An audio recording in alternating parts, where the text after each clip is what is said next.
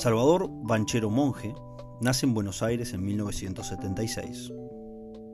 Ha desarrollado la mayor parte de su vida profesional como productor y conductor radial en programas como Justicia Infinita, Bulgaria y Otro Elefante. Ha publicado diversos textos en medios escritos y digitales.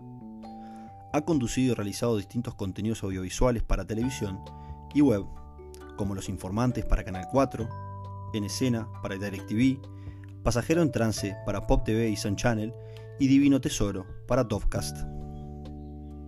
Es cofundador de la plataforma de periodismo tecnológico Amenaza Roboto, en la que es autor de la newsletter Nuevos Medios, Viejas Preguntas. Textos en los que se basa su último libro, El pez que sabía escalar.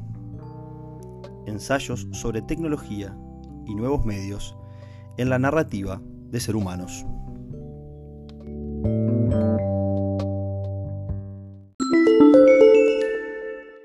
Envidia, porque si todo lo hace Sí, bien, sí. como, ¿no? Sí, Y se ve que con la mano tiene algo, porque. sí, o sea, se lo dijimos acá. Claro. Se lo dijimos acá que, que, por ejemplo, con Musungu Blues, que es como que Musungu es una viajás, locura. es como que si es para tiempos de pandemia, que ahora no puedes viajar a ningún lado, te lo lees y estás en África. Es como que. Para mí, a mí, sí, o sea, lo que pasa es que yo no puedo como, como salir de mi vínculo emocional con, con eh, sentir que lo estoy leyendo a él. y- pero más allá de eso, o sea, me parece que ha como ido creciendo mucho en su Sí. capacidad como, como escritor. Y es un, para mí él escribe como, como muy emocionalmente. Entonces todo es verdad, Sí, ¿viste? No, sí. no hay como un cálculo narrativo. Él es como muy eh, intuitivo. Entonces hay momentos del libro que te, te, vos, te estremecen en Sí, serio, ¿viste? Y sí, lograr eso escribiendo no, no es para cualquiera. salado. Es crudo, es crudo, se debe poner la piel ahí en, en lo que escribe, no se debe permitir hacerlo más suave o hacerlo más o menos, o no, no entrar con toda, ¿viste? Sí. Por- por Es cómo una él. sensibilidad muy especial. Sí, total, total. Muy, muy especial. Y, y eso, y, y yo siento que cada vez escribe mejor, entonces, Sí. nada, a esperar. Entonces, Y bueno, contigo también teníamos pila de ganas de charlar porque, bueno, te, te seguimos obviamente por, por radio, pero también tus libros. Que, que el Tato, por ejemplo, le, le sorprendía que nosotros lo, lo invocamos más por, por los libros que por el básquet, porque a nosotros no nos copa mucho el básquet. No lo vimos, Y- no solo de nombre. Claro. Y, y bueno, la leyenda. Claro, y sí, claro. y sí, y sí. Y, bueno, pero vos también. Yo quiero decir que, o sea, o paramos de hablar de Tato López porque yo podría hablar dos horas. o sea, porque es un temita, o sea, no- Sí, ni- sí, ni- sí. o sea, Está omnipresente el Tato. no, no, no, es un tema que a mí, o sea, Por allá, mirá, está- el- el allá mundo- están los libros, mirá, de acá Sí. lo ves, el Musungu Blues y todo. a mí el mundo Tato López, o sea, eh, tendría demasiado parecido, o sea, yo encantado de la vida. No, no, no, no, Tenemos, tenemos, porque- tenemos un montón de temas para hablar porque contigo. No, me no. parece fascinante. Es un crack. Vamos a Fascinante. contigo. Y a mí me gusta, eh, de Seba a veces no, pero que si podés en unos minutos hacer una como una No, obvio. presentación tuya de cómo, cómo llegaste hasta acá para, para ponernos un poco en que la gente te conozca. ¿Quién es Salvador? Ya me, me- me gustaría a mí mismo saberlo. eh, sí, no, no sé si alguien realmente termina respondiendo esa pregunta No, de no. sí mismo. Eh, ni yo sé muy bien cómo llegué hasta acá, pero me imagino que es lo mismo que le pasa a, a todo el mundo, que es como una concatenación de, sí. de cosas. Yo creo que como que el elemento común que puedo identificar es que siempre he tenido como cierta curiosidad por observar, ¿no? Pero lo que pasa es que cuando uno es niño o adolescente, eso no tiene un nombre o una forma o, o ningún niño que dice, bueno, a mí me gustaría dedicarme a algo que tenga que ver con esto, porque los niños tienen como una atención eh, eh, muy focalizada, Plena, sí. claro, y totalmente plena, sin necesidad de, que, de, de entrenarla. Son así, Total. directamente son. Totalmente, totalmente. De hecho, en, en la adultez tenés que desaprender todo eso para Sí, volver a ser sí, así. Mil por ciento. ¿no? Eso dicen los grandes lamas, que, que el- Pero es que- la sabiduría está en ser un niño. Claro, alcance. Yo re- vengo de hablar, hacer una videollamada con mi sobrina que tiene dos años y poquito. Y es fascinante, Bueno, ¿viste? Porque te das cuenta de si lo que para ella es como pan de todo el día, a mí me cuesta Sí, horrores. porque no, hay conceptos, está ahí en el momento. Exacto. no- Exactamente, es como una atención tan, Mm. tan abarcativa, verdad. eh, focalizada, y tan pura además, ¿viste? Sí, sí. Entonces, bueno, lo que identifico es como eso, como esa tensión, eh, eh, que- como el mundo de la observación, digamos, siempre me, me, me interesó, pero después tuve distintos intereses. Yo, como todos los chiquilines, me gustaba el deporte. Yo jugaba más al básquetbol que, que al, al fútbol, jugaba en la calle y eso, pero era- me, me interesaba más el básquet.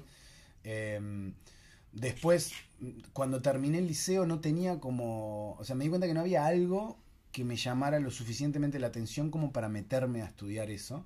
Y sentía que cualquier cosa que hiciera iba a ser como, como por hacerlo. Y la verdad que yo no tenía como la presión de mis viejos Claro. de tenés que tener un título. Mm, qué bueno es. Claro, yo creo que muy tempranamente me hicieron entender que todo lo que pasara con eso iba a repercutir solo en mí. Entonces yo era un buen estudiante y ya desde la escuela tenía, a mí nunca me pidieron un carné a Claro, ver que, claro. que, viste, era porque, porque más allá de que me iba bien, estaba muy claro que era, mira, si te va mal, Mm, o sea, nosotros no te vamos a decir nada, el que va a sufrir las consecuencias de que te vaya mal sos vos, Claro. ¿viste? O sea, es como, eso lo tuve claro desde el principio, supongo porque me lo explicaron bien. Sí, sí, sí, sí. Entonces no tenía como esa presión familiar de tengo que estudiar algo. Entonces me puse a trabajar hasta que encontrara algo que, que me interesara. Y ahí trabajé varios años en una imprenta, hacía distintos laburos, digamos, y escuch- escuchaba radio muchas horas por día. O sea, escuchaba en mi ida al trabajo, escuchaba durante todas las horas que trabajaba, a la vuelta también, de noche antes de dormir seguía Mm. escuchando. Y en un momento como que empecé y dije, Te "Oh, picó el bicho. Claro, si yo estoy tantas horas con esto, capaz que, que me Sí, sí. interesa. Y coincidentemente con ese tiempo, yo lo conocí a Carlitos Tanco, que era compañero, jugaba al básquet con mi hermano, y nos pusimos ahí como, no sé, nos hicimos amigos porque él venía a casa por mi hermano y eso, y, y- y- y nos pusimos como a charlar, ¿no? Esas charlas de, de- Sí. de ¿Qué edad adolescentes. Y? Y yo ahí tendría 19, ponele, o 20, una cosa así. No, capaz que un poco más, ¿eh? capaz que 21. Sí, 21 tendría. Y mm, Carlos un poco menos. Y, y bueno, y ahí empezamos como, como, pasábamos mucho tiempo hablando sobre las cosas que nos gustaban de radio, de televisión, de cine. Ten- recuerdo que teníamos como muchas charlas de, de, de- de eso, de cómo veíamos eso y como tratar de desentrañar el secreto, los hilos que habían atrás de esas Claro. cosas que a nosotros nos gustaban, ¿no? Y hasta que un día dijimos, che, ¿y si hacemos Mm. algo, y ahí empezamos como a trabajar en la idea de armar un, un equipo para hacer un, un programa de radio, ahí se sumó Gonzalo Camarota, que era amigo mío de la barrio, escuela, ¿no? claro, y empezamos a trabajar por eso, ahí estuvimos dos o tres años, casi tres, girando con un demo que habíamos hecho, un piloto, por todos lados, hasta que se nos abrió una puerta, una posibilidad, y ahí arrancamos.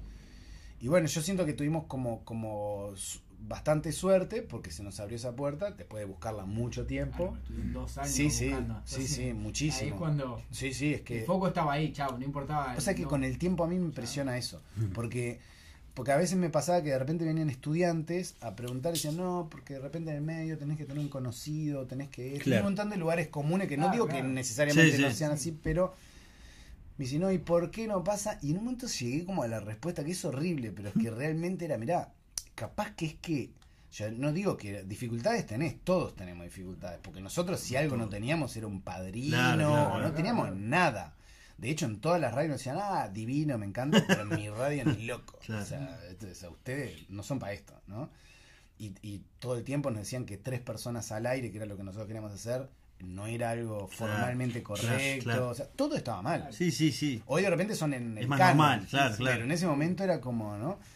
Y bueno, y, y- y yo le decía, vos, capaz que pensaste si es exactamente lo que. Porque si realmente lo que querés Mm. hacer te obsesiona a tal punto que vos no te Ah. importa nada Claro. que te diga nadie. Sí, fuego sí, ahí, sí. un fuego ahí que Claro. es totalmente irracional. Vos decís, es una cuestión de tiempo. O sea, porque yo de un modo u otro lo voy a hacer al punto que nosotros, incluso en la primera radio en la que trabajamos, en un momento vino una reestructura empresarial, crisis del 2002, Sí, todo, se empieza a complicar la cosa.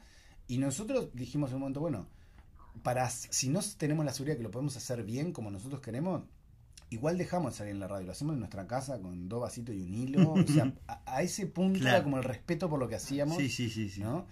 Entonces siento que, que, que, bueno, que se fue como profesionalizando con el tiempo, pero siempre ahí nos descubrimos creo que como comunicadores. Claro. Yo había empezado a, a escribir alguna cosa antes de trabajar en radio, casualmente a través de la hermana de Carlos Tanco, que, que había visto algunas cosas que yo había escrito y me, me vinculó con una gente que ella conocía en ese momento en la revista Postdata Sí. y me hicieron como un par de pruebas y me publicaron algunos artículos ahí. Y, pero después me- como que me enamoré. Hoy, hoy me estaba acordando, le contaba a mi madre, porque hoy salió una, una- unos apuntes, como una crónica del libro en brecha. Y yo me acordé que yo llegué a escribir un artículo en brecha, eh, y porque además me pagaron. Entonces para mí era como... Un logro. Claro, era increíble. Y bueno, y me dijeron, che, esto está muy bien, como seguí escribiendo. A la semana yo empiezo a trabajar en radio y un día me llaman, che, ¿no? Y yo era como, pa, me había olvidado. Era tipo, fue como, perdón, pero yo estoy en Ah, otro viaje. claro. ¿no? Vocacional. ¿no? Claro, era, me encanta esto, pero estoy mu- demasiado enamorado acá como para prestar la atención a esto. Y, y bueno, y, y- y después yo que sé, al principio creía que me interesaba solo la radio, después empecé a darme cuenta que en realidad lo que me interesaba era como eh, comunicar cosas. claro. Por supuesto que va cambiando, porque uno va cambiando, entonces siento que lo que fuimos tratando de hacer es como acompañar ese crecimiento para que fuese siempre honesto. Claro, porque yo claro, sé. Claro, porque yo ahora tengo 43 años, no tengo los 23 Sí, que sí, tenía sí, cuando arranqué, porque mi vida era otra, hacía otras cosas, Claro. mis intereses eran otros. Sí, la radio serie capaz que ahora no te sentís tan. Bueno, ves, por ejemplo, con eso yo siento que es un lugar en el que hoy sería ideal, o sea, hay muchos más canales interesantes para hacer ese trabajo. Lo que creo que no tengo es la energía Claro. que tenía para escribir el, el volumen con el que escribíamos Claro, en ese momento, claro. que era demencial Sí, la sí. cantidad de libretos que... O sea, hoy pienso, uy, me daría un poco de pereza. La última que hice, que, que me, me divirtió muchísimo hacerla, fue hace relativamente poco. Fue hace como tres años o cuatro capaz. Y hacía un montón que no escribía. Y me colgué a escribir una y no pasó nada. O sea, era como rarísimo porque era, Sí. es la que más me gustó a mí y claro. no pasó nada. Claro, claro. Pero nada, al punto que llegué a pensar ahora con mis compañeros actuales de regrabarla. A ver si, sea, si, si funciona. Claro, y después dije, pero yo qué sé, no sé si tiene mucho sí. sentido una adaptación del Antiguo y el Nuevo Testamento. En realidad, porque me había puesto, a, a- yo crecí en, en una familia de, de ateos, entonces no tuve formación. Claro. Y en un momento me di cuenta de que eso era, o sea, que era un, un- como un bache cultural para vivir en Occidente demasiado grande, ¿no? Y ya me estaba como empezando a pesar. Entonces dije, bueno, me voy a poner a estudiar esto. Y me copé, me No copé. jodas. sí, sí, me copé. No, Mal. hiciste un catequesis Empecé, acelerado. Total, sí, sí, empecé, empecé, empecé a leer, a leer, a leer, a leer, pero muchísimo. Y en un momento dije, che, voy a, hacer esta radio serie, por supuesto, en un- con una tonalidad de comedia, pero rigurosa en cuanto a, a los Ay, textos. qué loco. ¿no? Entonces hice No todo el. Antiguo Testamento No, en 12 episodios y todo el Nuevo Testamento en Qué 12 loco. episodios. Una obra magna. Porque decía, bueno, aunque sea a través de una comedia, seguramente alguien que escuche que en la misma situación en la que estaba yo, Claro. por lo menos le va a entrar el cuento, ¿no? O sea, así, ah, mirá, esto es lo que nos moldeó como cultura desde 2000 años a esta No parte, en esta parte del mundo. ¿Y Dios existe o no? Y, bueno, ese Dios, espero que no. porque si es ese, o, Vocación igual. o si existe ese, digamos, es- espero que se haya calmado un poquito. claro, claro. Porque- Claro. Porque esté con una manzaloco distinto, porque era un poco bravo. Sí. Sí. Yo no sé, no bueno. tengo ni idea. No, no, no. No sé. Yo tengo la sensación de que, de que nos vinculamos como, como horrible con la finitud, ¿no? Es como que no podemos tolerar que, que yo qué sé. Entonces uno busca, bueno, tiene que haber algo. Y qué sé yo, es posible, o n- no lo sé realmente. Mm, Sí. Lo que sí me da la sensación de que obviamente hay mucha construcción como de, de antropomorfizar esa idea, ¿no? De, de- a, a mí, a mí en ese sentido es como que me siempre que me, me hacen esa pregunta pienso inevitablemente en como mi respuesta inmediata es como claro que sí, se llama naturaleza. O sea, ahí la tenés. Claro, exacto. Ahí la tenés. O sea, claro que hay una inteligencia, digamos. Este, o te parece que no es inteligente la naturaleza. Claro. Bueno, yo qué sé, no sé si responde a un orden de casualidades, ¿no? Pero, pero bueno, ahí está. Este, lo que pasa es que nosotros, me parece que, que- que- que- que los seres humanos tendemos a poner la vara de inteligencia en función de, de nuestra de nuestra propia capacidad para interpretar, ¿no? Claro. Entonces, claro, si vos todo lo partís desde ahí, las cosas son grandes o son chicas Mm. en función de nuestro tamaño. Las cosas no son ni grandes Sí, ni chicas, sí. son. Sí. Pero uno dice, no, esto es chico porque Claro, más chico que vos, de esto es grande percepción, porque es más siempre grande la vos. percepción. Exactamente. Entonces, bueno, me parece que, que con eso sucede algo parecido, ¿viste? Mm. Que es como, bueno, eh, qué sé yo, no sé, como, como nosotros interpretamos el mundo y es limitado lo que podemos hacer, porque tenemos una experiencia sensorial y después lo que tenés es, bueno, yo hice una serie de lucubraciones ahí mentales y, y listo, que podrán sofisticarse mucho y muy buenas, pero claramente por el momento muy limitado porque no, no, hemos- no es que hemos avanzado muchísimo. Hemos avanzado técnicamente un montón, pero en ese tipo de cuestionamientos y de angustias son las mismas que tenían los griegos, que tenían, yo qué sé, en- en- claro, en Indochina antes que los griegos, eh, lo, lo mismo, Sí. las mismas, las mismas preguntas, las mismas angustias. O sea que ten- tenés muchos telefonitos, pero las preguntas, Google no te responde eso. No, No. ¿qué es más allá de la No. muerte que viene después? Claro. O sea, no la tiene Claro, nadie. y yo qué sé, en general son angustias, porque bueno, uno, esta experiencia es una experiencia, más allá de, de las dificultades que tiene, hay algo, digamos, que un impulso de vida que te hace aferrarte a esto, este, por Sí. lo menos por lo general, Sí, sí. que te dice, bueno, esto es una experiencia que, que, Ujú. que- que vale la pena y además está como ese impulso animal, ¿no? De, de- de- de aferrarse Sí, claro. a, a esta Sí, experiencia. sí, sí. Y me- la pregunta que me sale es: ¿y por qué estamos acá? ¿No? Que es la que, la que viene con eso. también. Es que ¿Por yo, qué eso estás es, acá, eh, pero es que muchas veces, mira, hace, hace, me hiciste acordar, creo, esto creo que no lo conté, no, lo- yo no sé si lo llevé a contar alguna vez en la radio. Hace como tres años se me ocurrió un proyecto que no lo terminé de hacer, porque en algún momento lo voy a hacer, pero básicamente porque me di cuenta, haciéndolo de la magnitud que tenía, dije, bueno, esto lo tengo que hacer con más gente y como bien armado. Consistía básicamente en ir con el teléfono, poner como un primer plano, un plano corto, medio de la persona que tenés enfrente y decirle, si tuvieses la posibilidad, si a vos te aseguraran que vas a tener la respuesta a cualquier pregunta que vos quieras hacer, pero solo puedes hacer una pregunta. ¿qué pregunta harías? ¿No? Buen, Entonces- buen juego. Entonces era eh, enfrentar a la gente a, a ese ejercicio y agarrar gente de todos los lugares que se te ocurran, de todas partes. Entonces, algunos me decían, pero te van a decir, yo qué sé, no sé, si mi equipo va a ganar la Claro, Libertadores este esa es la primera. Bueno, le digo, mirá, para mí, que alguien responda a eso es información también. Porque entre otras cosas puede decir, bueno, no tiene ganas de mirar en serio la Obvio, pregunta. Obviamente. O yo qué sé, hay un Obviamente. montón de, de Sí. cosas que se pueden extraer sí, de eso. Sí, total. Y creo que el valor está en juntar un volumen tan grande de gente como para ver qué es lo que Con sucede. una muestra. Entonces lo llegué a empezar a hacer eso. Y estando en Armenia, en el 2017, estábamos en un lugar ahí que hay una, es un lugar muy antiguo, que tiene una estructura como muy similar al Partenón, ¿no?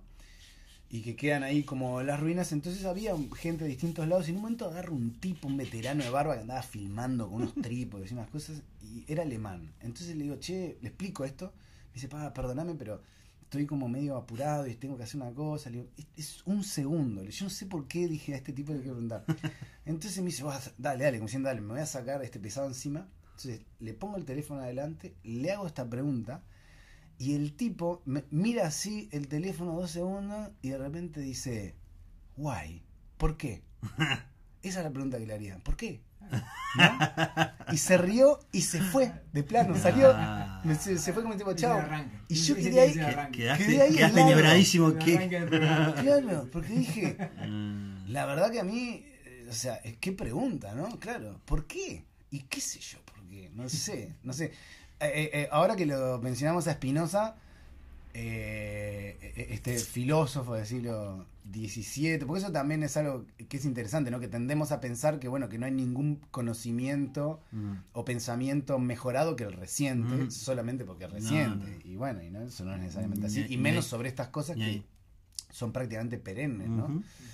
Eh, no sé, pareciera como que si hay un orden, el orden este de la naturaleza, pareciera como que se quiere recrear a sí mismo, ¿no? O sea, es como si se recreara a sí mismo, ¿no? Como que, porque tienes esa lógica de, de- de universo cerrado, donde todo, este, ¿cómo es que decía la Este, Eh, nada se destruye, todo se, transforma. claro.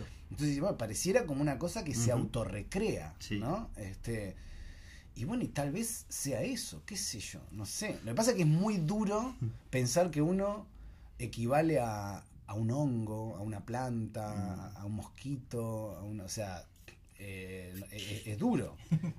Pero no, no parece haber demasiada prueba de que sea distinto, qué sé yo. Lo que sí es cierto, que es una singularidad el tipo de conciencia que tenemos nosotros, ¿no? De decir, bueno, si, si nosotros somos ot- otros seres más de los tantos que habitan en el reino natural, ¿por qué, por qué carajo somos los únicos que nos hacemos estas preguntas? Porque ya que, o sea, voy a vivir la experiencia y déjame vivirla tan feliz como todos los demás. Como un niño. Claro, no, no, no. O sea, ¿por qué, por qué este cuestionamiento? Mm. Porque yo qué sé, los animales no es que la pasan todo el tiempo bien, a veces la pasan Mm. mal, pero tienen una experiencia como completamente diferente, atraviesan el tiempo Sí. diferente, viven como anclados Sí. en el momento, ¿no? No, no tienen rencores. Lo de- No. Yo siempre me acuerdo una vuelta que vi en... en- No visualizan el futuro ni pasado. Exacto. Claro. no hay cons- Exacto. pasa que no tienen conciencia. Claro, Esa es la pero diferencia. tam- eh, eh, eh, también es una forma como muy... Debe ser una forma muy agradable de vivir. Sí, no. Te, te digo, lo que te comparto lo que de repente he leído sobre, por ejemplo, cómo interpretan en- más en Oriente.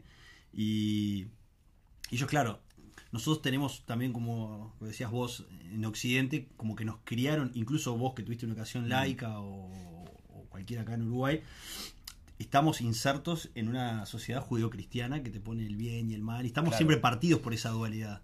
En Claro. Oriente lo ven más holísticamente y ellos Más integrado, y claro, sí. y entienden de que de repente uno la existencia que tiene ahora uno la generó y que ahora mismo está generando su propia existencia en el futuro a través de acciones positivas o negativas. O sea, tan simple como eso. Si genero sufrimiento a los demás o si traigo beneficio a los demás. E- Eso es verdad, pero eso tampoco los exime del problema. No, porque en realidad, eh, eh, eh, eh, tal vez en que es súper interesante, yo qué sé, de hecho, hasta el, el idioma los determina tu forma de pensar, cómo se estructura tu lenguaje. Y los lenguajes de Oriente no tienen nada que ver con los No. nuestros. Entonces estructuran su forma de pensar completamente diferente. sí, sí. El, el desafío de ellos tiene más que ver con equilibrios. ¿no? sí. Pero en, en cualquier caso no los exime de la problemática de lo que decía Seba. No. ¿Por qué? Sí, ¿Para sí, qué? sí, sí. ¿Entendés? Ellos tienen el mismo problema. Y, y bueno, o sea, la, la verdad es que no, no, no sé, tal vez el desafío está en como en vivir lo más en paz que se pueda con eso, como entender, abrazar esa finitud y esa limitación de decir, bueno, tal vez no tengo por qué explicarme todo, qué sé yo, no sé, tal vez mientras yo me pierdo el tiempo en explicarme cosas, me estoy perdiendo de experimentar otras. ¿no? Que, que, que ahí es donde vuelven los, los, los animales que, que esa y los niños, esa Sí, atención. los niños seguro. sí, ¿Viste? sí, sí, sí. Yo me acuerdo, eh, eh, o sea, realmente me acuerdo que me impactó mucho una vuelta que vi a dos gansos, dos, dos gansos, digamos, las aves, que se trenzaron, o sea, venían como en un, no sé, un laguito, y venían como una enfrente de la otra, ¿viste? Y era claro que se iban a cruzar. Y claramente a ninguno de los dos le gustó ese episodio y se, se empezaron a Trenzar. trenzar. Y es como una cosa medio violenta cuando se trenzan, Sí. ¿viste? Sí, sí. Y yo los miraba y era tipo. bla, bla, bla, bla. Termina eso, dura, no sé, 30 segundos. Uno sigue nadando para un lado, el otro para el otro. Con la cara de acá no pasa nada. Claro, claro. Porque ya, ya pasó, Sí, ya, No, ya no forma parte de la experiencia que están viviendo. Yo decía, increíble. Eh, O sea, sabiduría. claro, ¿entendés? Pero lo que pasa es que para ellos no implica ningún esfuerzo. No, claro. ¿no? Sí, sí. Es verdad, tampoco tienen la angustia de la muerte. Tienen un pulso de saber que hay un peligro que los puede acechar y tienen un pulso que le dice, Ujú. mira, corre de acá, no vaya para acá. Vivir. Claro, pero en algún punto o no son conscientes de su finitud o les da igual, que es lo mismo. Claro, ¿No? Que decir, claro. bueno, si no soy esto, tendré que ser otra cosa, abono, qué sé yo, no sé. Este, impresiona. Sí. Pero bueno, eso a mí me parece como una singularidad extraña, ¿viste? Decir, Mm. bueno, ¿por qué evolucionamos para ahí? Mm. ¿Viste? O sea, yo qué sé, tal vez a otra especie en otras condiciones le hubiese pasado algo similar, pero como somos la única hasta el momento, entiendo que también es muy tentador pensar que somos especiales, porque en algún punto lo somos. Mm. Entonces es como, bueno, yo que sé, a veces cuando uno ve esas cosas, yo la primera vez que fui a Río, me acuerdo que no podía creer que existiese un lugar tan Mm. ridículamente hermoso. Claro. Entonces, claro, vos subís ahí a, yo qué sé, a Cristo Redentor y ves todo eso desde arriba y decís, Increíble. Sí, sí. si yo hubiese nacido acá, ¿quién me convence a mí de que no es el lugar más lindo del planeta Sí, y que por lo tanto somos elegidos? claro. Porque me mostraron la foto Sí, de sí, todos los sí. demás lugares y digo, no, perdóname, pero pasa de todo. acá, claro. Entonces es muy difícil no verse contaminado de la propia mirada, ¿viste? Pero bueno, yo qué sé. Yo- a mí antes eso me angustiaba más, como y ahora no me angustia, lo cual no quiere decir que no me interese la pregunta. Claro. Pero me doy cuenta que me interesa la pregunta, que la respuesta además, incluso, aunque llegara, llegara la respuesta es una forma de derrota, porque se acaba el juego. Claro, claro, claro. Si yo me respondiera a esto, yo qué sé, no sé, en mi fantasía me imagino como que alguien, ¿viste cuando le sacaban el cable a la maqui? Tipo, la, la- decía, Se terminó. "Ta- ¿la diste vuelta? Sí, sí. Sos un crack. Sí. ¿Y ahora qué haces? ¿No? Sie- Siempre tengo como esa sensación de decir, bueno. bueno, por suerte hay cosas que permanecen ahí como atrás del velo, yo qué sé, no sé. Este, pero bueno, es una experiencia este gratificante la, la de, Sí. la de enfrentarse a esto a ver qué onda, ¿no? Porque en un punto es como un enigma Y sí. y está bueno. Y vos haces ese ejercicio porque mucho, me parece, lo hablábamos con Seba cuando veníamos, de que recuerdo que en Justicia Infinita una vez, hablando de esto de, Mm. de- de la, de la finitud, ¿no? Que llevaron a Facundo y que hablar sobre, habló sobre Sí, la vejez, que estuvo sobre la buenísimo vejez, esa columna. buenísimo, sí. Ahora con Divino Tesoro, eh, también con las columnas estas con Darío. Mm. O sea, como que eso está muy, como que te interpela mucho a vos, Sí, ¿no? O sí, sea, el sí. tema de, de- de la finitud, de, de- de- de la vejez, a ver si, si, si alcanzamos la sabiduría o no. Sí, yo con el tema de la vejez no, no tengo como un fetiche en el sentido de los viejos son todos sabios. Mm. De hecho, estoy seguro que como pasa con gente de cualquier edad, eh, eh, la inmensa mayoría de gente que ni siquiera se hace esas preguntas. Pasa sin aprender nada. Claro, Exacto. que no, no sé si necesariamente tiene que Claro. ver con la edad, sino con una disposición. Sí, sí. Cuando hicimos Divino Tesoro, que es una, una serie, digamos, de conversaciones con Está ancianos, buenísimo. el- una vez alguien me preguntó que, que, eh, cuál era el, como el lugar común, qué era lo que tenían que tener los entrevistados. Y me dejó como medio Mm. en offside porque no, no había pensado en eso. Claro. Yo iba como a intuición, esta persona, esa persona, pero me obligó a pensar qué tenían en común. Le dije, mira, a mí la gente que me interesa es la gente que llegó a una edad avanzada con más preguntas que respuestas. Porque en general la gente de edad avanzada, y creo que todos a medida que, estoy generalizando, pero a medida que envejecemos, es como mm, muy frecuente caer en la tentación de ordenar el mundo. ¿no? Decir, bueno, yo ya, ¿qué me la van a contar a mí? Sí, yo sí. ya la, ¿no? Que en algún punto es eso que hablamos recién, o sea, capaz que no tenés ni una respuesta, pero el momento en el que crees que sí, No, pero ya si el juego... esa curiosidad. Exacto. Sí. Y creo que eso es como envejecer y como marchitarse un poco. Entonces me interesaban como personas. Hay uno, el chamaco Rebori, que en un momento eh, le- eh, él, bueno, hace una serie de consideraciones. Como, Ese que está en el, el hombre de, de campo. Sí, como muy. eh, muy naturista, ¿no? Muy Sí. de, de, de vivir en el campo, decir, bueno, yo me muero y no pasa nada. Y voy a ser, yo qué sé, voy a formar parte de este sistema más natural y no, no va a haber nada. Y está bien porque así es la naturaleza. Claro. Entonces cuando termina todo, él es como muy firme y seguro en todo lo que decía. ¿no? Entonces le digo, ¿estaría dispuesto a cambiar de opinión sobre todo lo que me acabas de decir? Y el tipo me dice, o sea, hace una pausa y me dice, sí, claro, totalmente. Sí. Y se ríe. Y yo dije, oh, Es un crack. eso es, eh, eh, Sí, eso sí. es, ¿no? Es decir, siempre está, o sea, Claro. todas tus convicciones son provisorias. Sí, sí, sí. Y además justo ese personaje es un tipo que ha tenido una vida de convicciones muy fuerte, luchador social. Yo lo, lo embromaba que era como una especie de, de Mujica al lado Mm. B, indie, ¿viste? Porque tuvo preso un montón de años. Sí, sí, pero me bueno, acuerdo pero no, no tiene una vida pública. Claro, digamos, ¿no? claro. Es un tipo que trabaja en, en su tambo, Sí, qué sé yo. sí. Y, y, y pensaba, bueno, llegar a esa edad con, ¿no? Ah. Con, con esa este, capacidad de decir, ah, no, me encantaría estar equivocado.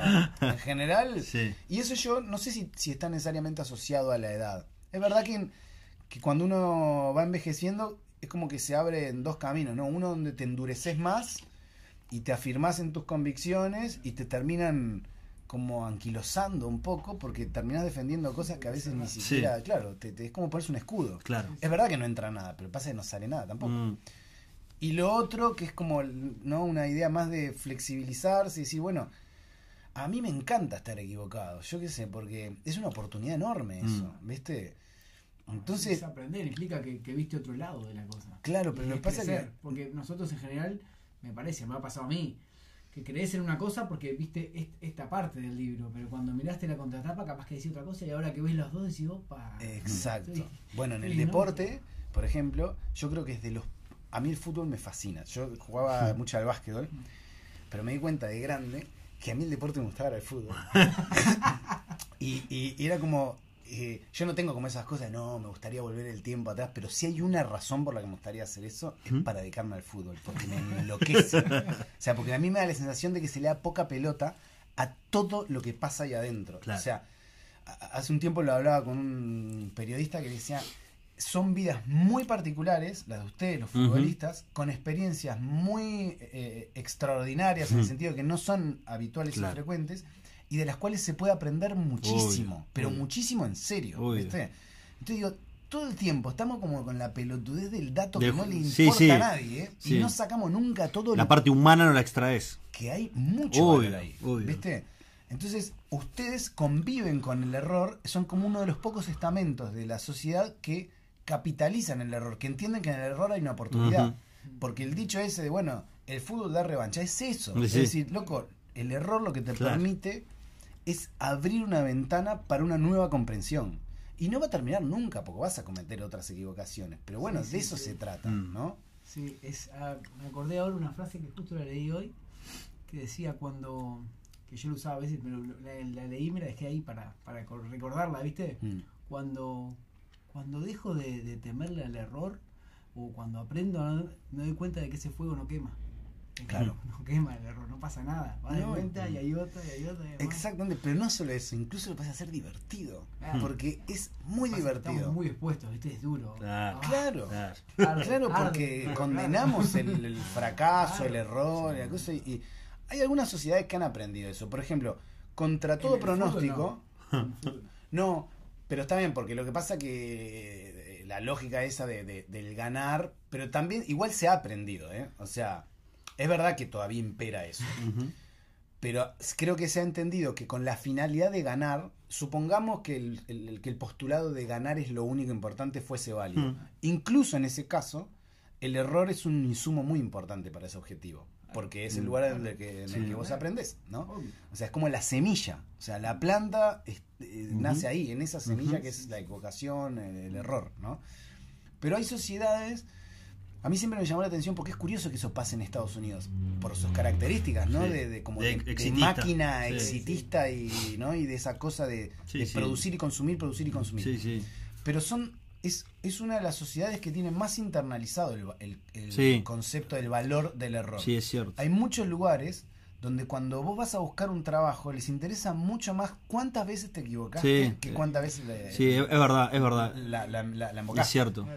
Y eso es porque Sí. en algún punto entendieron. Sí, Y la resiliencia. Sí, ¿no? y por eso Estados Unidos, lo que decís vos, hace poco lo leí, es de los países del mundo por lejos donde hay más emprendedores, donde no hay ese miedo a fallar, porque el emprendedor falla continuamente hasta que le pega una después de 100. Claro, Y- incluso te diría que hay universidades donde, donde eso no es solo en Estados Unidos, pero hay universidades donde los legajos como esos im- im- impecables e implacables de escolaridad, que decís, no, Mm. esto es impresionante, empiezan a ser como relativizados, decir, bueno, sí, Sí, sí. todo bien, sos una alumna o un Sí. alumno clase A, todo, pero ¿y yo cómo sé cómo respondés Claro. vos frente Sí, sí. al el, error y el trato, fracaso? y el trato personal, ¿no? Claro, Las claro. sociales. Sí, Claro. Eso no te dice nada, que Sí, ahora están dando muchísimo valor ahora, estamos dando cuenta del, del valor de... Las soft skills, estas que te las piden ahora, piden no, pero es como lo más apreciado hoy en, no sé, en, en como director de un equipo, como una empresa, lo que sea, como un líder, esa capacidad de, de- de conectar, de ver cómo vos te lidias con las emociones, que eso tampoco Sí. nadie nos enseña. de ¿no? este lado Y con lo desconocido, que todo el tiempo aparecen cosas, o sea, es- ahora nos está pasando a todos. Es como, Nos pegó a todos en la cara. Claro, o sea, la vos bomba decís, acá. che, esto no es algo que le pasó a uno, No. esto le pasó a todo el mundo. Teníamos un mundo, bueno, ahora tenemos otro. Sí. O sea, hay Sí. muchas cosas que hay que reaprender. Sí. Y bueno, eso afecta y tu capacidad de diálogo con esas circunstancias que cambiaron. Y bueno, eso también es, es importante. Cuanto menos rígido seas, mejor. Porque las cosas rígidas se quiebran. Mil por ciento. Eso es mil por ciento. sí. Este, Sí, esa es una gran cualidad que, que todos deberíamos tratar de, de adquirir en cualquier ámbito. El, Mm. el ser flexibles y, y- Pero ves, hoy que hablamos de la naturaleza, todo, o sea, si uno mira en la naturaleza, tenés todo, siempre Mm. eso para ver, Sí. ¿viste? O sea, Sí, sí. lo ves con las tormentas y Sí. los árboles. Sí, y sí, cuanto sí. más flexible es el árbol, Sí, banca. vamos a bancar. Y la ¿viste? otra de esa es la de la del palito ese, que si, la- si estás solo se quiebra. Claro. Cuando los juntas todos, es Sí, sí. Y ahí no hay manera. Totalmente. Bueno, pero es que Sí. eso, a veces uno lo mira como curiosidades. No están ahí porque son curiosidades, Ah. están ahí porque son, Ah. o sea, es para que las observemos exactamente, ¿viste? Sí. No, no, está bien, por supuesto que la, la tecnología, el desarrollo técnico nos, nos, nos da Mm. un montón de posibilidades, o sea, yo no tengo como una mirada eh, que, que, no sé, de desprecio a nuestra modernidad. Claro. A mí me encanta No. este tiempo. Sí, sí, es sí. más, yo particularmente me doy cuenta que no podría, no podría haber vivido en ningún tiempo que no tuviese aire acondicionado. Entonces, como, eh, yo qué sé, a mí no me maravilla. Cuando dicen, ¿qué época te hubiese gustado vivir esta? Digo, esta, no, no, no me interesa ninguna otra porque pienso en lo mal que la pasaría, ¿viste? Sí, O con sí. frío, con calor, no, no, no, no.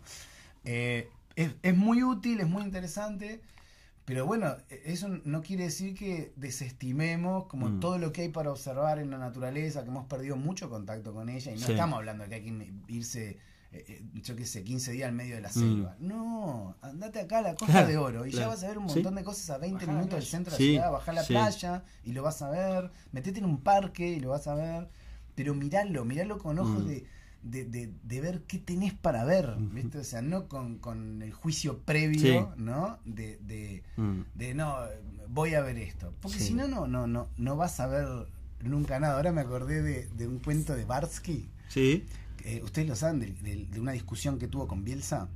No. Porque Bielsa un día, lo, lo- yo lo escuché contado por Barsky, Ah. porque Bielsa, me imagino, no cuenta estas cosas, pero contando que un día Bielsa le dice, usted, dice, se está perdiendo lo más interesante del fútbol, le dice a Barsky, ¿no? Entonces dice, ¿por qué?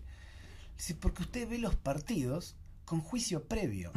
Entonces, o sea, usted, claro, ve lo que quiere ver. Entonces se pierde la oportunidad de ver lo que realmente pasa, sorprenderse por eso que está ocurriendo para después extraer alguna conclusión. Y Barge dice, tenía razón. Un Y ahí empecé a ver otro, otro fútbol, otro deporte, Y sí, ¿no? y sí. Y se trata de eso, ¿viste? Sí. Decir, bueno, pero no es fácil. Lo que ¿no? pasa es que lo que decís vos, Salva, es, es, un, es un mecanismo, te diría casi natural, que no nos damos cuenta nosotros cerebro, como ¿no? seres humanos y, del cerebro de estar continuamente mirando hacia afuera y etiquetando, catalogando. Esto me gusta, esto no me gusta, esto es así, y, y nos vamos generando un entramado de, de ideas rígidas y conceptos que proyectamos eso que tenemos adentro nuestro afuera y pensamos que es real, que es sólido. Sí, claro. Y de ahí nos movemos. Y, y en realidad el camino es, es como que inverso. Tenemos que deconstruir ese, ese sueño que Sí. estamos viendo afuera, proyectando, para tratar de ver las cosas sin tanto filtro. Lo que pasa es que eso es maravilloso, ¿no? Pero es la dificultad que tiene eso. Es el re- es- es- es- hay que desandar. Claro, porque de niño a vos primero te setean para eso. Claro. ¿no? Te Aprender, enseñan a... aprender. Exacto. Después tenés el pulso de la especie que, o sea, eh, eh, básicamente hay un momento de tu desarrollo cognitivo en el que vos entendés que tenés una separación con el mundo. Es decir, yo Exacto. y afuera el mundo. Exacto. ¿No? Y ahí está la raíz del sufrimiento. Ahí empieza el Ahí está la raíz del sufrimiento. Exactamente. Pero eso es inevitable. Entonces decís, bueno, ¿cómo haces para desandar ese camino? ¿no? Y es realmente es, es muy difícil. Hay varios caminos y bueno, cada Sí. uno lo tiene que elegir, pero creo que no hay duda que es. Por eso lo que decías vos hoy de los niños. Los Mm. niños no tienen todo ese viaje mental. No, pero Ellos cada son. vez lo tienen más pronto, ¿eh? Puede ser. Y eso es, eso es culpa de los padres, de los adultos, o de la escuela, o de la sociedad. Pero Sí. el niño en sí, Sí, sí, ve no, las cosas no, como son. Claro. Sí, el niño, el, el niño ve lo semejante, no ve lo distinto. Claro. ¿Entendés? O sea, vos cuando, cuando sos niño, un montón de, de cosas que te construyen en, en la, yo qué sé, en la segunda infancia Sí, sí, o en la adolescencia, que es la diferencia, la diferencia de clase, Racial, la diferencia todo, étnica, la diferencia de lo que sea. Totalmente. ¿no? Todo eso, el niño en estado puro No lo tiene. no lo tiene, No, solo ve la semejanza. Totalmente. Entonces, si vos criás a un niño así, Obvio. yo la otra vez le contaba, me invitaron a un programa de televisión donde hablaban de, lo, de, de- de los chicos con síndrome de Down. Y yo decía, mira, yo me di cuenta de grande, o sea, que claro que yo mm, casi que había sido vacunado contra ese prejuicio sin darme cuenta, Claro. porque en mi barra de amigos, en, en- en mi cuadra, en Ignacio Núñez, uno de los amigos de nuestra barra tenía síndrome de Down y para nosotros no era un amigo más. Uno más, claro, claro. Entonces, era como, bueno, todo yo me di cuenta de que había una mirada de la diferencia ya de grande. Claro, claro. Porque si a mí me lo explicaban de Sí, niño, sí, decía, sí, ¿de qué sí. me estás hablando? Si Sí, juega al sí. fútbol conmigo. Sí, sí, sí, sí. A mí me pasaba, no. de chico me acuerdo que me daba miedo. Claro, pero eso porque te meten. No, porque no lo conocía. Claro. Entonces, claro, ¿cómo? Claro. Me acuerdo que tenía un Mm. miedo así. Bueno, pero ahí está, digamos, como la diferencia y todo lo que los adultos eh, Mm. eh, Le- transportan le- y sí, ¿no? claro. Y, le, y le vuelcan.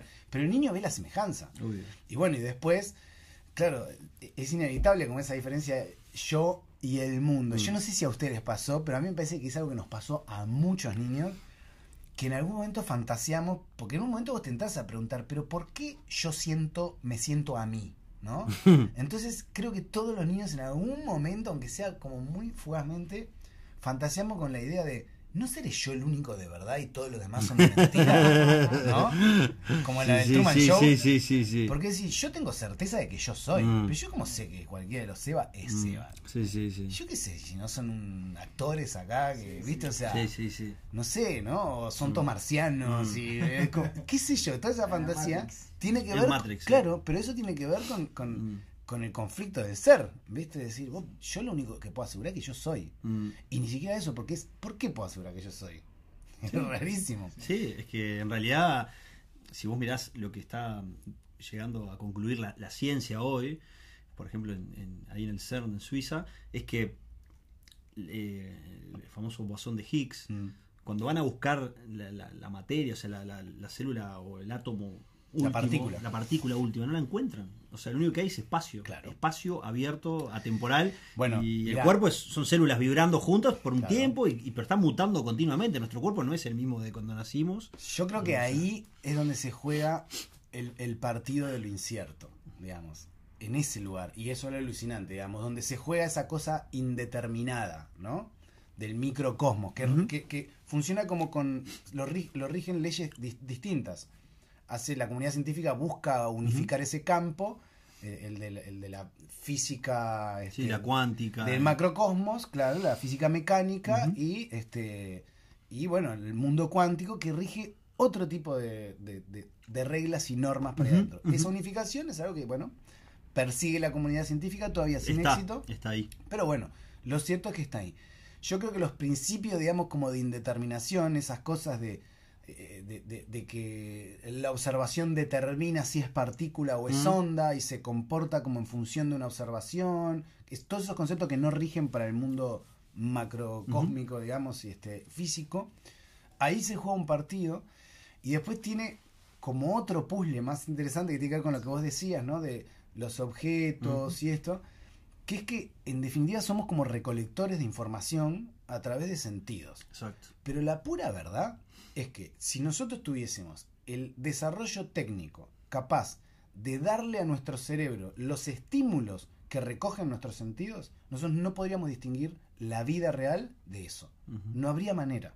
¿tá? Entonces la pregunta es inevitable, es ¿y yo cómo sé que esto es real? ¿No? Inception, Claro, porque Sí. suponete vos decís, todos estamos acostumbrados a, a decir, bueno, yo solo creo en lo que veo, ¿no? Es como un lugar Mm. común. Bueno, lo que vos ves es muy falible. Ah, muy Totalmente. falible, Totalmente. ¿no? Es, o sea, vos recepcionás luz, Sí, es sí. todo un mecanismo que luego lo proyecta sí, sí. en el cerebro, que, o sea, ya es lo suficiente faliblemente, Sí. falible per se, y además de que vos solamente ves un rango del espectro, ¿no? De- de- o sea, podés recepcionar un rango del espectro de luz. Otras especies tienen más suerte en eso, no- a nosotros Mm. se nos fue dado Sí, un sí. espectro X. Ahí nos movemos. No podemos pensar que podemos creer en lo que vemos porque hay un montón de cosas que existen fuera de lo que vemos. Pero aparte, eso que decís vos, ese Es razonamiento. interpretación. Claro, Claro. porque, por ejemplo, no sé, este libro que, que- que te acabamos de regalar, vos lo ves de una forma, el Seba lo ve de otra forma y yo lo veo de otra. Claro. Y los tres podemos estar convencidos de que es real, pero en sí, ¿cuál es la esencia del libro? Sí. Con los colores me pasa constantemente con la gente. con Bueno, mujeres. no eso- nos ponemos nunca de acuerdo qué color es. Para uno, para ella es otro. Eso, eso es otro. no, es un naranja cósmico. Claro, pero ahí tenés, mira, tenés la dificultad de algo que se llama qualia. Que la qualia es como el- la dificultad de, eh, de cómo sabemos nosotros, cómo podemos saber vos y yo que le decimos chocolate a lo mismo. ¿Cómo podemos ponernos de acuerdo en que el rojo que yo eh, entiendo por rojo es exactamente el mismo? Y si lo que vos entendés por rojo yo lo veo verde, Ujú. pero en realidad, claro, pero en realidad, o sea, lo veo y lo identifico como rojo. Eh, eh, ese es el problema de la qualia. Y eso tiene que ver con que yo solo me puedo experimentar a mí. Exacto. No puedo experimentar a. Entonces nunca voy a tener la certeza. Ah. Hay una frontera que es infranqueable. Mm. Y después con lo, con, con lo eh, táctil, lo que es alucinante, es que claro, uno como el mundo material, ¿no? Eh, eh, eh, bueno, el Sí. materialismo, Sí, sí, materialismo. Como uno entiende que bueno, que lo real es aquello que uno El puede existencialismo. tocar, ¿no? Y si uno se pone como a, a hilar fino, en rigor, nunca nada está tocando nada. No. Por eso que decía No. Sebastián recién, de que en realidad estás, es un diálogo de vacíos Sí, exacto. y de fuerzas, digamos, que, que, que se, se atraen o se repelen, pero en definitiva, o sea, vos, entre una partícula y otra, siempre tenés espacio. Sí. Entonces, técnicamente, nunca nada está tocando nada. Es así. Entonces, 100%. vos, 100%. Vos decís, pero este libro yo lo estoy tocando. Si pudieses eh, bajar la escala lo suficiente, Mm. vería que lo que está sucediendo ahí es un diálogo Sí, de fuerzas. sí. No está tocando. Sí. sí Y le dice, to- ¿cómo no voy a total. estar tocando? Ciencia, Si, Total. le- si yo le dejé las huellas Sí, y todo. O la Bueno. pared esta, la ves así, Claro. súper sólida, ah, Nada lo puede Son atravesar. átomos to- Claro. vibrando juntos que le dan esa cierta apariencia de solidez, pero Lo suficientemente chico lo podría atravesar. claro, lo Digamos. disgregás y lo único que queda es espacio. Eso sí. Claro, entonces eso es como. Es, es- es un lugar incómodo, Mm. porque decís, ya ni en eso Es podemos confiar. ciencia, ¿viste? ¿no? Eh. Claro. Porque decís, bueno, y entonces, ¿qué es lo que nos hace ser nosotros? Y qué sé yo. Mm, Porque hay algo que registra toda esa experiencia, eso es como evidente. sí. Porque ninguno de nosotros somos las mismas personas que cuando teníamos tres años. Totalmente. Somos esencialmente y, y- y- y prácticamente que en su totalidad algo distinto. Sí. Por lo menos en su materialidad. Sí. ¿No? Sí. Casi que rincón por rincón, por más Sí. chico que lo quieras ver. Entonces decís, pero entonces, ¿por qué yo sigo siendo la misma persona? Mm. Tuvimos a uno acá que tenía que tuvo tres corazones. Sí, y bueno. Increíble, increíble. Claro. Sí. Ahí tenés. Sí, o, o lo hablamos creo con el Tato también, que vuelve una y otra vez, porque hay esas cosas que te- son increíbles, lo que decías vos, que eh, en la antigüedad ya estaba toda la sabiduría, ¿no? Heráclito que decía que todo es un fluir constante, que no te podés bañar dos veces en el mismo río, y eso es Mm. como que lo único constante es eh, el cambio. Claro, pero hay algo único. que evidentemente registra ese cambio. Sí, O sea, es como Sí. la, la- la caja negra que registra Sí. ese cambio. sí, Y eso es lo que somos. Pero, ¿Y qué es eso? sí. Yo ¿Dónde lo- está? Un amigo, ¿Cómo, no? un gran amigo lo escuché una vez decir que lo que registra eso Mm. es la mente. Pero la mente no ¿Pero qué es la mente? Y la mente es, es ¿El espacio. cerebro? Es- no, esa, esa es la diferencia. Ah, claro, En- entre distintas. cerebro y, y usa esta imagen que creo que te va a gustar porque hasta se vincula con tu Puede ser electricidad. con tu mente. pasión. El cerebro Sí, funciona sí, como un como un aparato de radio. Mm. ¿ah? Entonces ese aparato funciona un tiempo y lo que hace es decodificar una determinada frecuencia que es, es esa mente que nos toca en este caso ser nosotros. Y, en algún momento, bueno, ese cerebro, esa, esa radio se rompe, y deja pero de- esa frecuencia se continúa propagando y bueno, toma otra otra forma de existencia. Puede ser, sí. Eh, lo que pasa que, por alguna razón, digamos, e- e- este juego que se nos propone De Matrix. eh, de algún modo, claro, o sea, yo no sé qué es lo que lo propone y ni siquiera sé si algo lo propone. Lo que lo único cierto es que es dado. O sea, Sí. que el, el juego está. Si alguien lo diseñó, lo armó, si fue de casualidad, y yo creo que es lo de menos. eh, O sea, porque Pero está lindo charlar de esto. Claro, lo único que tenemos claro es que el juego está. Sí. Ahora, ¿cómo queremos navegar en ese tablero? ¿Con qué Mm. preguntas? Mm. Si nos interesa como tirar la ficha de si no juego más, o nos interesa, bueno, la diversión es poder seguir jugando. Mm. Es como cuando en las charlas, digamos, cuando eh, tenemos como una especie de adicción a tener la razón, ¿no? Pero la razón cierra la puerta a una conversación. Sí. Porque si sos un crack, tenés razón, Sí. ¿y ahora de qué hablamos? ¿Tengo que otra Sí, cosa? Sí, sí, Es como... sí. Es esa predisposición de Sí. el ego. El ego se nos sube arriba y lo querés imponer. Claro, lo que pasa es que se... eh, Había uno se que escuché construye otra vez que eso. decía, prefiero ser, ser feliz a tener razón. Porque decía como que el cerebro tiene una recompensa cuando tenés razón. Hay algo, hay, hay es una Sí, sí, química que es claro. emocional que te... Claro que sí. Entonces el tipo decía que muchas veces el tener la razón te, Mirá, te, te da ese- esa, esa... Esa dopamina. Claro, esa, Esa- dopamina rápida, pero después... hace como arrancas 10 mucho. años, le- no sé ni cómo de casualidad llegué a un texto de un libro que además ni siquiera recuerdo el nombre, porque yo no leí el libro, leí solo ese pedacito, que es un libro que escribió un abogado norteamericano, cuyo nombre no, o sea, no, no, no, no, no, no hago la, la cita porque realmente no, no, no la recuerdo, pero supongo que si la busco por ahí lo podría, lo podría encontrar, pero me impactó mucho ese pedacito que leí en algún lado, donde el tipo decía, hay dos clases de personas. Las personas eh, que buscan, las personas que buscan el sentido y las personas que son felices, ¿no? O sea, o, o persiguen la felicidad o persiguen el sentido. Eso es lo que decía el tipo en su, ¿no? Y me acuerdo que me impactó mucho porque yo me reconocí como los segundos. Dije, yo percibo el sentido.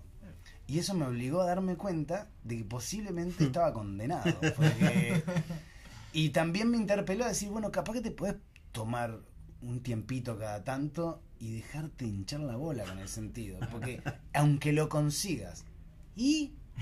O sea, ¿A dónde te llega? claro, ¿entendés? O sea, al final se trata de entender o de disfrutarlo. Mm. Yo qué sé, ¿viste? O sea, no lo sé. Yo no tengo la respuesta para eso. Pero sí sé que el desbalance entre una Mm. cosa y la otra, o sea, cuando vos elegís una de esas caras de la moneda, inevitablemente te- va a hacer perder la otra. Entonces, capaz que lo mejor es no elegir ahí, ¿viste? Sea, así, bueno, a veces me interesa el juego del sentido, pero Claro. no me obsesiono, Claro.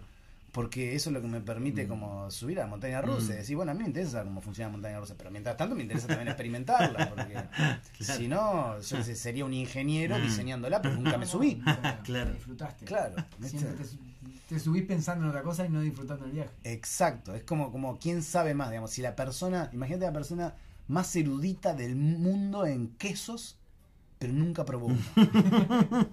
o la persona que, yo qué sé, que no sabe nada, Sí, ni sí. siquiera sabe cómo se llama, pero vive comiendo queso. Sí. ¿Quién sabe más? ¿Qué sé Y yo, sí, ¿no? y sí, está buena, está buena. Me, me tiraste tremendo centro ahí. Em, ¿Qué es la felicidad para vos? Mm, a mí me parece que es como, como inevitablemente, o sea, obviamente vos me preguntás a mí y yo te voy a decir lo que es para mí. Para ¿no? vos, claro, justamente, no sé si vos. es eso. No, para vos.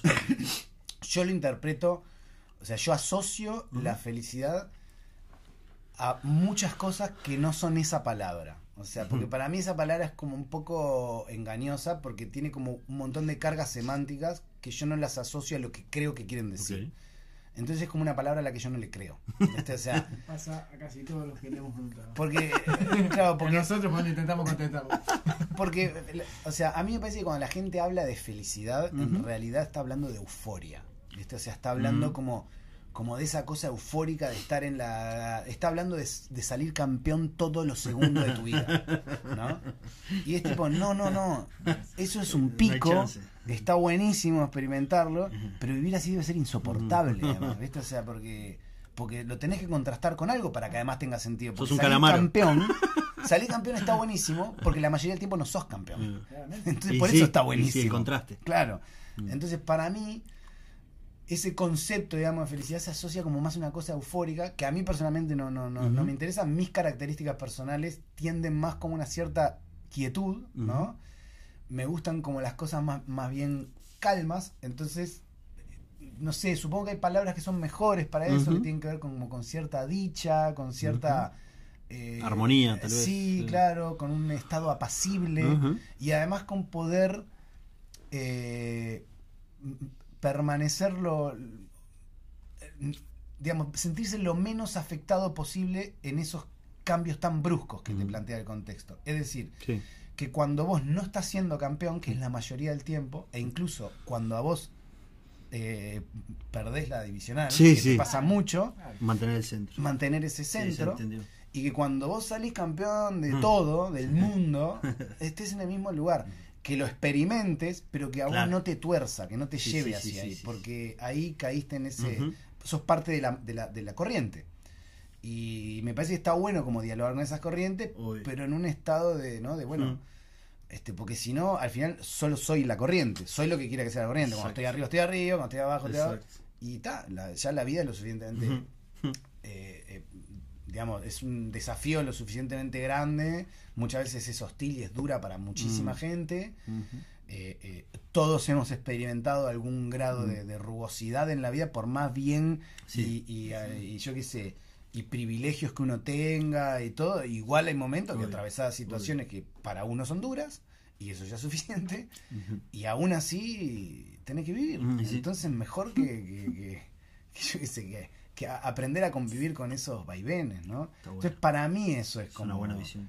Ya después lo otro me parece que es como una cosa medio como de yonki, ¿viste? Como medio Sí, sí. de dame felicidad, dame Sí, felicidad, de "Vos pará, pará, o sea, tranquilo, ¿viste? Como, claro. Eh, hay equipos que salían campeones todo el tiempo. Y yo me imagino en un punto, Se embola. se deben embolar. La Juventus se Estoy embola en seguro que se deben embolar. ¿Por qué? Y porque no lo puedes disfrutar, porque te pasa todos los días. Entonces decís, oh, No, no, no, pasa que el tema es el, el camino, el disfrutar del camino. Claro. Si estás esperando ese, Claro. ese se te escapa entre los dedos, porque es pack, foto y, y ahora Pero a usted no le pasa. pasa eso. Bueno, eh, eh, llega eh, el momento de pa, fa, fuá, fa, y después fa, y ahora Claro. siempre te hace preguntas después. Claro. ¿Sabes cómo te das ¿Y cuenta que, que la posta es el camino? Esto le pasó a todo el mundo. Siempre en algún momento te, te retrotraes a un momento pasado de tu vida y decís, yo ahí estaba siendo feliz y no me di cuenta. Sí, claro, totalmente. Ese es un Eso buen es la- ejercicio. eso sí, es la sí. demostración De perspectiva. de que sí. es el camino, no, el- no- Sí, no la totalmente. Entonces, cuando vos ves y decís, pero ¿y ¿por qué no lo noté? Porque estabas obsesionado con el lugar Sin y se te pasó, no Sí, te diste cuenta. Te sí. estás dando cuenta ahora evocándolo. Sí. Pero en el momento no te estabas dando cuenta. sí, Te lo perdiste. sí, sí. Lo hablamos hoy, en esta, es muy recurrente en la charla, la, la visión del niño y el foco del, Ah. del momento, Claro. del lugar, del estado. Ah, Claro. Esa es. Sí, y, y muchos niños, bueno, a- también a eso, nosotros los adultos hay como, como recuerdos que tenés fijado de cuando Mm, eras niño, sí. ¿no? Muchos, eh, hay muchas experiencias de vida que fijan recuerdos traumáticos de la infancia sí. y otros recuerdos muy felices también. ¿no? Como de, de- que se fijaron, es como que se, Sí, se- como sí, si fuese sí. un tatuaje Sí, de sí. esa tarde que estaba en no sé dónde. Y vos decís, pero ¿por qué me acuerdo de eso? Y bueno, porque por alguna Mm. razón tal vez estaba haciendo... Sí, porque ¿sabes lo que pasa ahí? ¿Sabes lo que me parece? Que es algo que hemos hablado bastante con Seba también.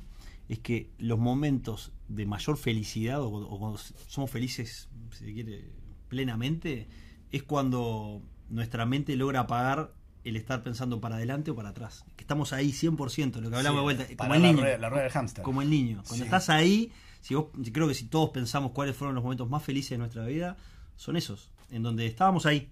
Sí. No había futuro, no había pasado, estábamos ahí. Lo que pasa es que hacer el ejercicio de, de- de esa detención es tan difícil porque también uno se puede obsesionar con esa detención. Claro. Entonces caes como una trampa Pero es lo de que, Inception. pero ¿no? lo que De decís vos, bueno, es lo que decís vos, Salva. No te das cuenta en el momento. Claro. Pero estás explotando de felicidad y bueno, pero te, das, te diste cuenta mucho tiempo después que estás, estabas ahí. Por eso me parece, digo que es difícil, no porque no sea algo saludable, sino de que es difícil porque se, eh, eh, se puede volver la propia trampa. ¿no?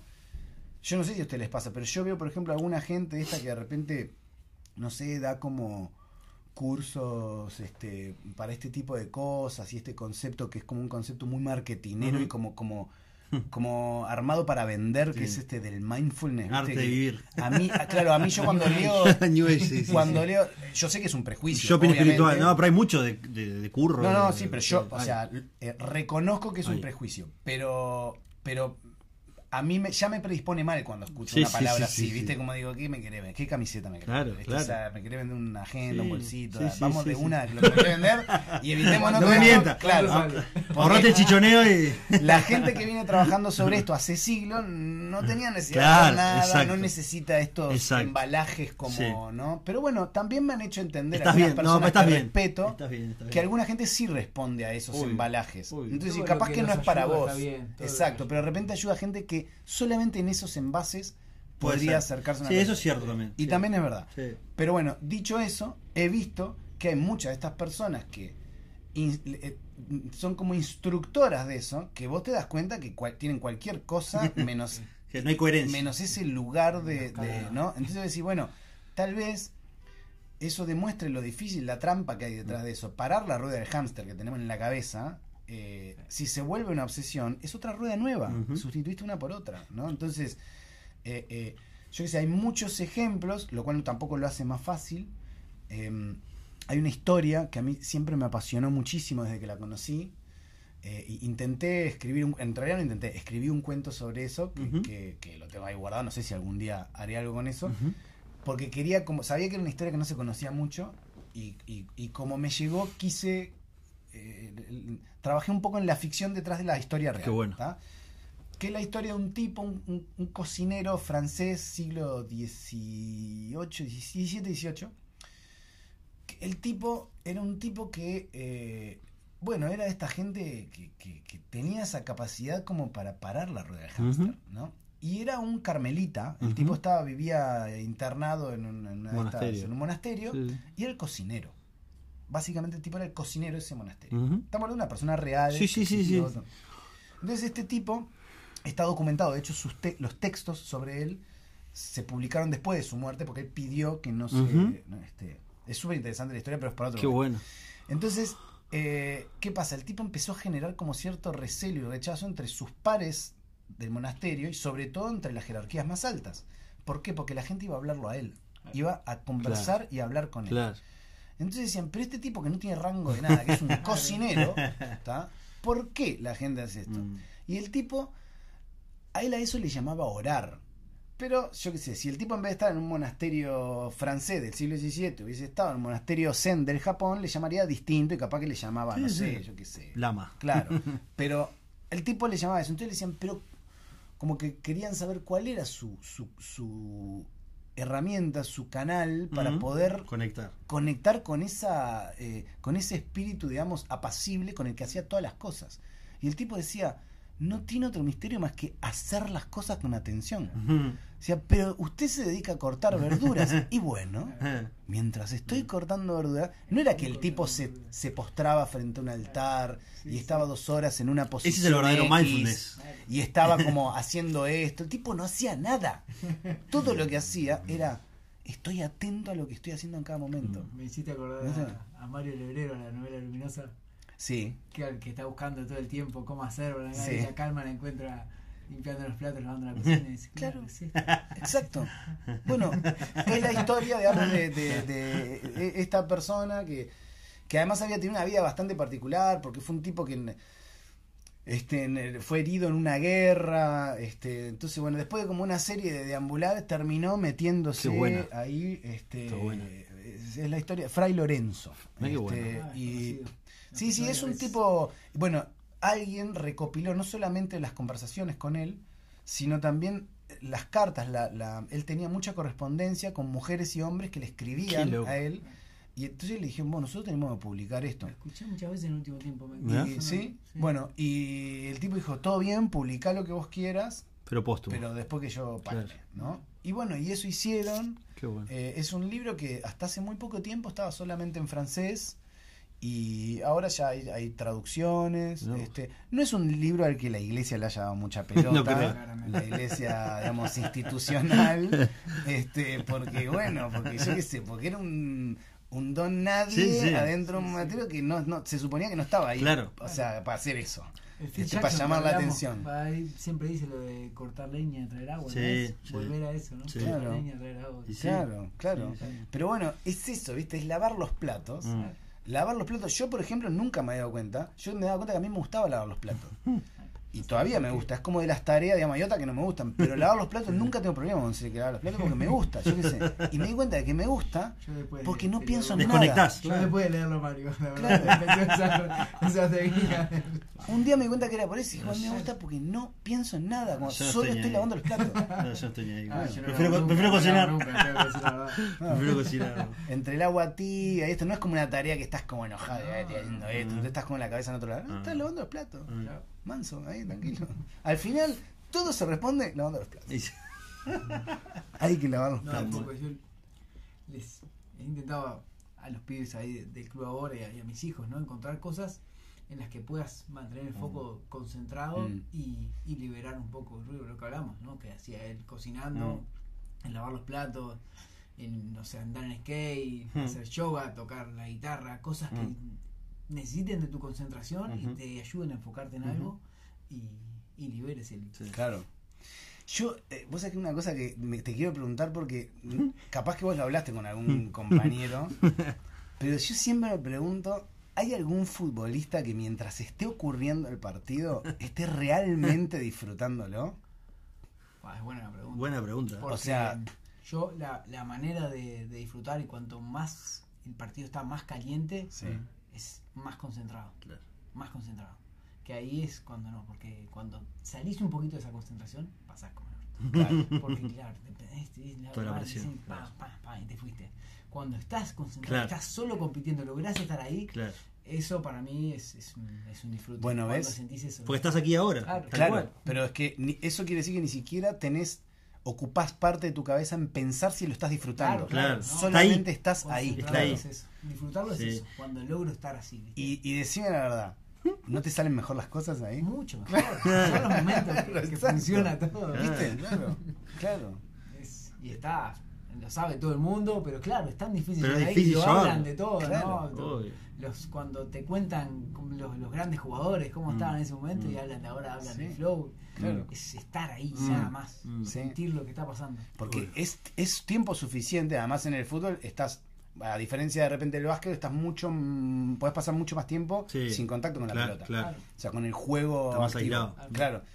Y eso puede hacer, vos podés estar concentrado en lo que está ocurriendo, pero podés estar pensando en que tenés que lavar los platos. Los famosos laguneros que se Claro. cuelgan y se van del partido. Te- pero yo lógica, qué sé. mentalmente se fueron. Podés estar disperso un segundo. Uy, y, y- y cuando hablas de eh, profesionales de la concentración, estar disperso un Claro. segundo equivale a... Obvio. Obvio. Perdés por completo. Sí. Es eso, y además es como que cuando estás así de concentrado, tenés más intuición. Lógico, ¿Sabés a lógico. Sí. Haces Bueno. ese movimiento antes porque Claro, no sabes por claro. qué. Sabiduría intuitiva. ahí Que va a estar ahí. Sabiduría Viste intuitiva. que algunos de los trabajos que se hicieron sobre Messi hablan de eso, ¿no? Claro. Ah, De su capacidad de el tomar cuento- decisiones un segundo antes. de- Claro.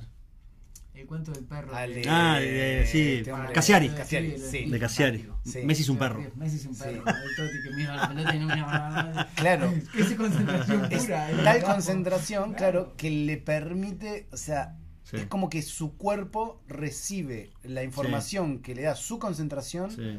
una milésima de segundo antes Claro. que los demás. Pero es por. Si hablas con. a los de que están con la neurociencia ahora, te hablan de que de que la vista vos lo percibís mucho Mm, Claro. antes de volverlo razonamiento. Claro, claro. Exacto. Entonces vos una vez que si estás con- tan concentrado que, que no lo razonaste, Claro. ya te lo estás viendo antes que todos los demás. Claro, porque a veces uno cuando lo ve en cámara lenta decís, vos pará. No, no, no Pero este explicó. tipo, O o cuando sea- te Sí. le expliques después qué pasó. No, claro, no tenés ni idea, no puedes. Sí. claro. A mí siempre me llama la atención eso cuando dicen, con el- ahora ahí no inventás, ahí inventás, ahí inventás. Pero antes, antes, viste que antes era más común, bueno, contanos cómo fue el gol. Y yo cada vez que hacen esa pregunta, yo me ¿Cómo mi- pensaba, vos, cómo Fue de primera. la- Claro, la- sí, fue de primero, la- terminaba la- cortado. Pero Sí, sí, sí. ah, yo, o sea, jugando al fútbol 5, ponele, hago una jugada y me preguntás a los 30 segundos No cómo fue, le digo, no tengo ni idea. Ay. Es muy O sea, bueno el cuento. de un estaba cordobés. haciéndola. Es muy bueno el cuento cordobés. Primera y dice: No, miren, el día uno, el día otro, el día otro. Y me arquero y se la mandé a la hueá. Qué maravilloso. Eh, yo creo que un día habría que, ya que estamos, este, podemos decir dónde estamos, ¿no? ¿Eh? ¿Podemos decir dónde estamos? Sí, claro. Sí, ah, ta, ta, ta. Uy. No, no, por las dos. Bueno, ya que estamos en, este, en una hermosa librería. Bonomía, con el Sí. Mateo ahí, que es un amigazo. Sí. Eh, em, se podría, bien se podría hacer un libro con grandes respuestas a, Sí, sí, a sí. preguntas de, a lugares comunes. Porque hay algunas que son antológicas. Sí, Eh, hace poco leí una de esas que te mandan por WhatsApp, no sé qué, que decía, no sé quién era, que sí, sí, el equipo está hamburgueseado. De medio hamburguesado.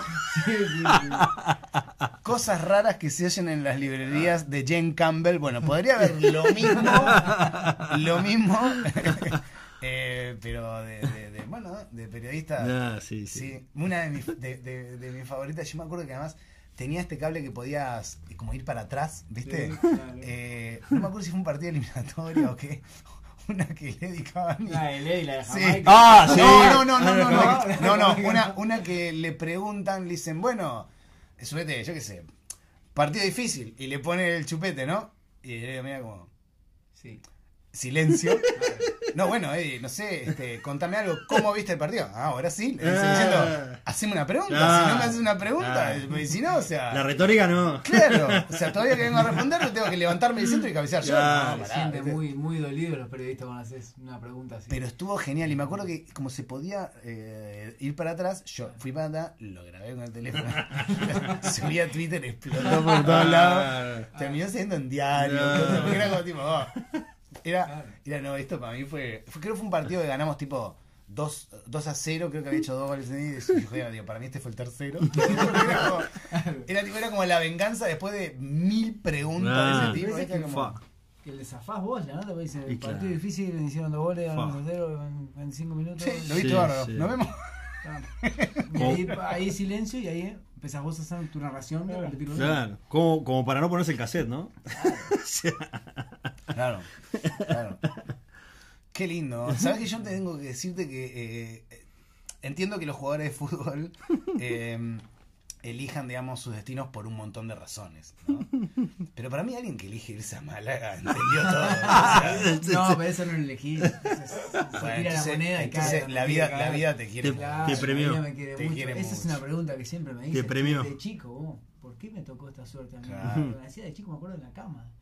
¿Por qué tuve tanta suerte con la familia que tengo? ¿Por qué Mm. el lugar donde estoy? Me lo, me lo viví preguntando. Sí, porque todo bien con el Bayern Múnich. Pero ¿quién puede elegir vivir Ah, en Múnich sí, sí, antes sí. que en Málaga? Totalmente. El mejor lugar del mundo. sí, Claro. Siempre lo hablaba con él. Es maravilloso. Porque- ¿Vos viviste allá en España? Yo viví en España, no viví en Málaga, en Málaga pasé unos días nomás, pero, Divino. pero, pero eh, siempre me pregunto eso con, porque para los jugadores no es solamente el proyecto deportivo, un equipo, Claro. todo, también es vivir en una ciudad, Obvio. y eso debe pesar, ¿no? Y bueno, como cualquier persona te gustará más vivir en una Y ciudad sí. que en otra. Obvio. Y sí. Yo qué sé, ¿viste? O sea, el clima te cambia el estado de ánimo. Claro. Por completo. claro. Y yo pensaba, bueno, alguien que sabe jugar a Málaga, Nah. yo no me quiero ir de ahí. Mucha suerte, muchísima suerte. Sí, sí, lo disfrutemos, ¿no? Claro.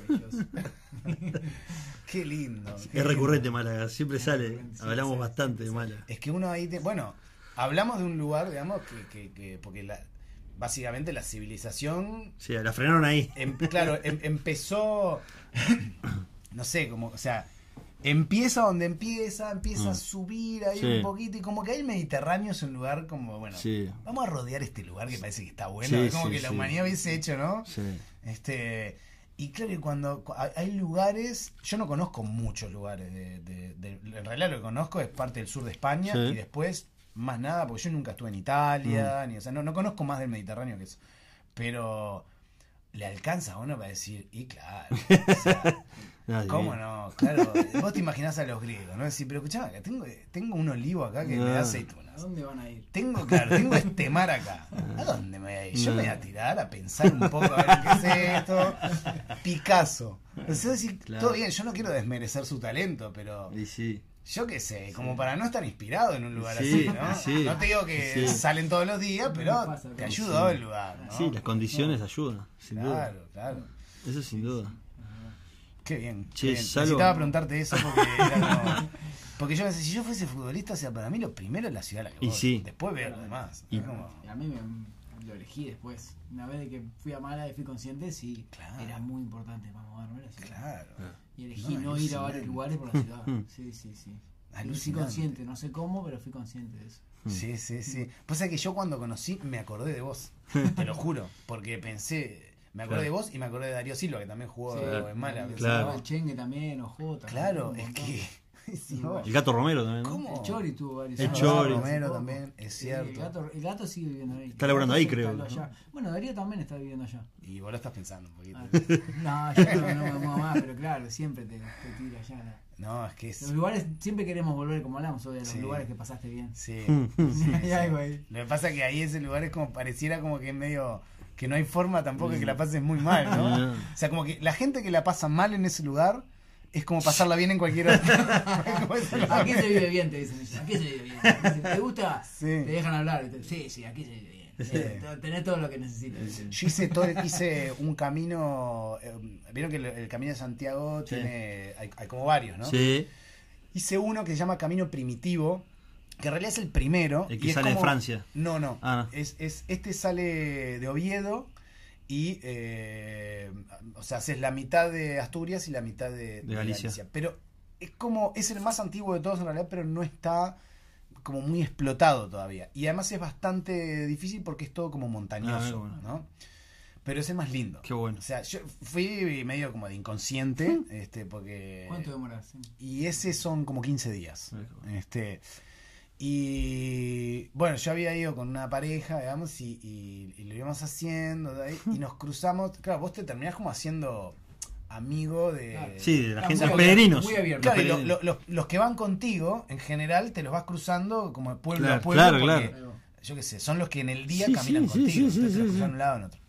Y había cada personaje maravilloso de todas las edades. Ahí te das cuenta además que, que la- lo que hablamos hoy de la mente y el físico, o sea, de repente, yo qué sé, personas jóvenes o que estaban re bien físicamente, eh, podía ser dificultoso y de repente, yo qué sé, no sé, me acuerdo de un señor que tendría 75 años, la columna toda doblada, andaba con un bastón.